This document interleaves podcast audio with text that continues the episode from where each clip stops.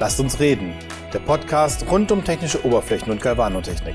Heute thermisch entspannte Zinsschichten mit Oliver Brennscheid und Dominik West.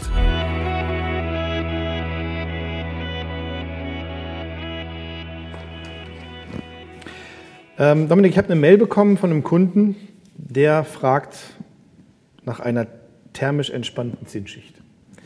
Und äh, daraufhin hat sich zwischen dem Kunden und mir eine sehr interessante Diskussion entsponnen äh, und die würde ich gerne heute einfach mal in diesem Podcast mit aufarbeiten.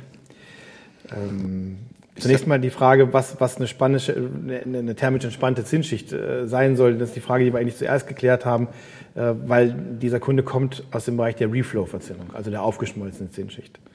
Ich denke, der Grund, warum der sich hier mit diesen Themen beschäftigt, ist, dass ähm, die Reflow-Schichten, die er eigentlich einsetzen wollte auf seinen gestanzten Bändern, dass er die natürlich nur bei sehr wenigen Lieferanten bekommt. Und ähm, gerade in der angespannten Situation, die wir Ende 2018 hatten, wo die Lieferzeiten irgendwo zwischen 40 und 90 Wochen rumsprangen, äh, kriegt man da vielleicht auch mal das eine oder andere an Ideen geliefert, um dieses Problem so ein bisschen aufzuweiten. Und ich denke mal, so ein bisschen ein Stück weit aus dieser Schiene kommt das. Ähm, vielleicht so ein bisschen auch Alibi gegenüber ähm, der Reflow-Geschichte, dass man sagt, ich will gerne eine thermisch entspannte Geschichte haben, aber ich brauche nicht unbedingt durchgeschmolzen. Ich weiß es nicht genau. Aber was heißt denn dieses thermisch entspannt überhaupt? Ja, das ist genau eine gute Frage. Ähm, es ist ja so, dass die, die Zinsschicht in dem Moment, wo sie zum Beispiel mit Kupfer in Verbindung kommt, ähm, diese intermetallische Phase ausbildet. Das heißt, ein Teil des Zins sickert, wenn wir jetzt mal von einem Kupfersubstrat ausgehen würden, in die Kupferschicht ein, ein Teil des Kupfers geht in, in die Zinsschicht ein. Wir kriegen zwei verschiedene, eine kupferreiche, eine zinnreiche ähm, Phase dazwischen. Und ähm, diese, diese intermetallische Phase, je nachdem, wie sie aus sich aufbaut und wie sie auch letztlich dann wächst, stört äh, das Gefüge. Insofern, als dass sie zum Beispiel eine andere Dichte hat. Das kann natürlich dann dafür sorgen, dass auf der Zinsschicht, äh, naja, die Zinsschicht für sich genommen ist schon sehr aktiv, die lagert sich um, da gibt es äh, Alterungsprozesse, da gibt es die Whiskerbildung, dass da einfach der Wunsch da ist, diese intermetallische Phase so schnell und so homogen und so vollständig wie möglich auszubauen, aber man nicht unbedingt eine aufgeschmolzene Schicht braucht. Aber mir ist jetzt irgendwie keine Spezifikation, Norm oder sonstiges bekannt, die das irgendwie festlegt, erklärt oder irgendwo Parameter festlegt, wie das überhaupt zu machen ist. Das ist ja genau das große Problem. Das, was ich dem Kunden letztlich auch dann gesagt habe, er kann es nicht messen. Wenn ich eine Reflow-Schicht aufbaue, dann habe ich vorher eine matte Zinsschicht und hinterher habe ich eine aufgeschmolzene Schicht und ich sehe den Unterschied. Ich muss ein homogenes Ergebnis haben. Es muss glänzen, es muss gleichmäßig sein, ich darf keine Löcher haben, ich darf keine Entnetzungen haben, keine nicht aufgeschmolzenen Zonen und so weiter und so fort. Aber die thermisch entspannte Schicht sieht ja hinterher genauso aus wie vorher. Ähm, das Einzige, was ich tatsächlich ein Stück weit messen könnte, wäre die intermetallische Phase. Durch einen Schliff oder sowas? Genau, durch einen Schliff. Es gibt auch die Möglichkeit, das kulometrisch zu messen. Das kann ich schon durchaus tun. Ich persönlich sehe nur das Problem, dass die intermetallische Phase zum Zeitpunkt der Abscheidung und der Erzeugung der intermetallischen Phase anders aussieht als zum Zeitpunkt, wenn der Kunde ein Problem hat, es aus dem Lager holt oder irgendwie auch immer. Da können ja durchaus Monate zwischenliegen.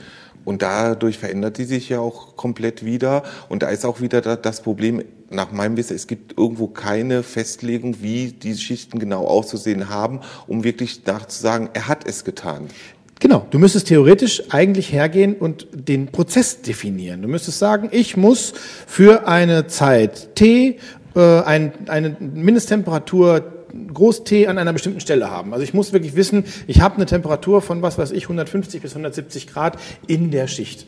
Beim Reflow weiß ich das, weil ich habe die Temperatur von 320 Grad überschritten, sonst wäre sie nicht aufgeschmolzen. Beim thermischen Auslagern weiß ich das nicht. Und ähm, wenn, ich, ich, wenn ich jetzt sage, ich möchte gerne mir wieder eine breite Range von Lieferanten erschließen, ähm, dann sind diese Lieferanten ja nicht alle mit den gleichen Öfen ausgestattet. Und die haben die Messmöglichkeiten ja vielleicht gar nicht. Oder sie können die Temperaturen so gar nicht umsetzen. Sie können sie nicht aufzeichnen. Sie können sie nicht so genau bestimmen. In einem Reflow-Ofen habe ich bestimmte Zonen, die ich ganz genau einsteuern kann, damit ich entsprechend das Ergebnis erziele. Das habe ich im Normalfall alles gar nicht. Insofern, das, deswegen kam ich auf dieses Thema Alibi zu sprechen. Also ich möchte im Grunde genommen die Vorteile der aufgeschmolzenen Reflow-Schicht, aber ich möchte gerne mir trotzdem diese Range von möglichen Lieferanten erhalten. Dieses Auslagern, Erzeugt das denn überhaupt dieselbe Wirkung wie das aufgeschmolzene? Das hat vor vielen Jahren mal einen großen Versuch eines namhaften deutschen Automobilzulieferers gegeben mit einem großen Walzwerk, was auch hier in Deutschland tätig ist. Ähm, damals hat man ein Verfahren ausprobiert. Man hat im Grunde normal verzinnte Bänder genommen, Kupferbänder, als sie als Coil wieder aufgewickelt und hat sie anschließend in die Haubenöfen, in die Glühöfen gesteckt äh, um eben genau diese Geschichte hier äh, zu simulieren. Es ist so, dass wenn ich Temperaturen, ich habe es eben schon mal kurz gesagt, so ich glaube 165 Grad ist die magische Grenze, wenn ich die überschreite, dann erhalte ich eine sehr, sehr homogene intermetallische Phase. Wenn ich darunter bin, dann ist sie inhomogen, dann wächst sie langsam und ungesteuert und dann habe ich eben genau diese ganzen Probleme. Kann das aber dann nicht auch genau diese Problematik auch verschlimmern? Die haben damals zwei Probleme gehabt. Zum einen der Gradient, weil diese, ähm, man hat ja Kupferblöcke in diesen Öfen liegen. Die nehmen die Temperatur ja wahnsinnig gerne auf und die heizen von außen. Das heißt, die äußeren Windungen hatten diesen Zustand viel, viel früher als die inneren Windungen. Das heißt, wir haben überhaupt gar, keine, gar kein homogenes Ergebnis gehabt. Ne? Siehe wieder Messfähigkeit, mhm. wir haben gerade schon mal kurz drüber gesprochen. Das war das Problem Nummer eins. Problem Nummer zwei, die Zinsschichten sind zum Teil verklebt. Die konnte man natürlich nicht gegeneinander, kann kein Papier reintun oder Folie, weil die würden im Ofen dann erst recht schmelzen oder, oder verbrennen. Und äh, dementsprechend haben die zehn Schichten ineinander gelagert. Deswegen ist aus dem Projekt damals, glaube ich, auch nichts geworden. Es gibt ja diese, diese Near-Reflow-Idee schon länger, auch zu sagen, ich kann das ja durchaus inline tun. Wenn ich einen Ofen habe, in der Bandgalvanik zum Beispiel, den ich auf über 165 Grad Oberflächentemperatur bekomme. Dann muss der Ofen weit mehr haben. Der muss 300 Grad, 350 Grad haben, weil der geht ja relativ schnell da durch. Dann Aber das ich, haben doch die wenigsten, oder nicht? Das kann ich nicht sagen. Das weiß ich für nicht. Ich weiß, dass es einige haben, ähm, aber so ein Ofen ist schnell gebaut. Also gerade wenn, wenn ein Kunde mit großen Mengen kommt, ist das jetzt kein großes Invest, sowas zu machen. Aber da kommen wir wieder zu dem Punkt, den du eben angesprochen hast. Wie messe ich das? Der Kunde, der Kunde sagt, ich will thermisch entspannt. Hm, der Galvaniseur sagt, mache ich. Dann macht er und liefert es aus und nach Monaten entsteht ein Problem. Und dann will der Kunde das reklamieren und sagt, das ist nicht so thermisch entspannt, wie ich es gerne haben wollte. Ja, muss der Galvaniseur sagen, ja, dann sag mir gerne, wie du es haben wolltest, weil du hast nur gesagt, thermisch entspannt. Wie du sagst, ist es nicht definiert. Also ich halte das Ganze für eine ganz gefährliche Geschichte. Ich kann den Wunsch, der dahinter steht, total gut nachvollziehen. Aber ähm, eben aufgrund der fehlenden Parametrisierung, aufgrund der fehlenden Kenntnis, weil es auch in jedem Prozess anders aussieht. Ne, wenn nur weil ich Galvaniseur A jetzt im Griff habe und das funktioniert und dann brauche ich aber mehr Kapazität und nehme jetzt B dazu, dann ist es da wieder ganz anders. Und dann kann ich auch die beiden nicht vergleichen. Ich nehme ein Produkt von A nach B und hoffe, dasselbe Ergebnis zu erzielen. Das wird nicht der Fall sein. Und dementsprechend ist es wahnsinnig schwierig, das irgendwo zu parametrisieren. Ich kann davon echt nur abraten. Ich, wenn man jetzt mal den Schritt weiter denkt und sagt, der will ja nicht thermisch entspannt, sondern der will ja eine Zinsschicht, die sich nicht mehr verändert.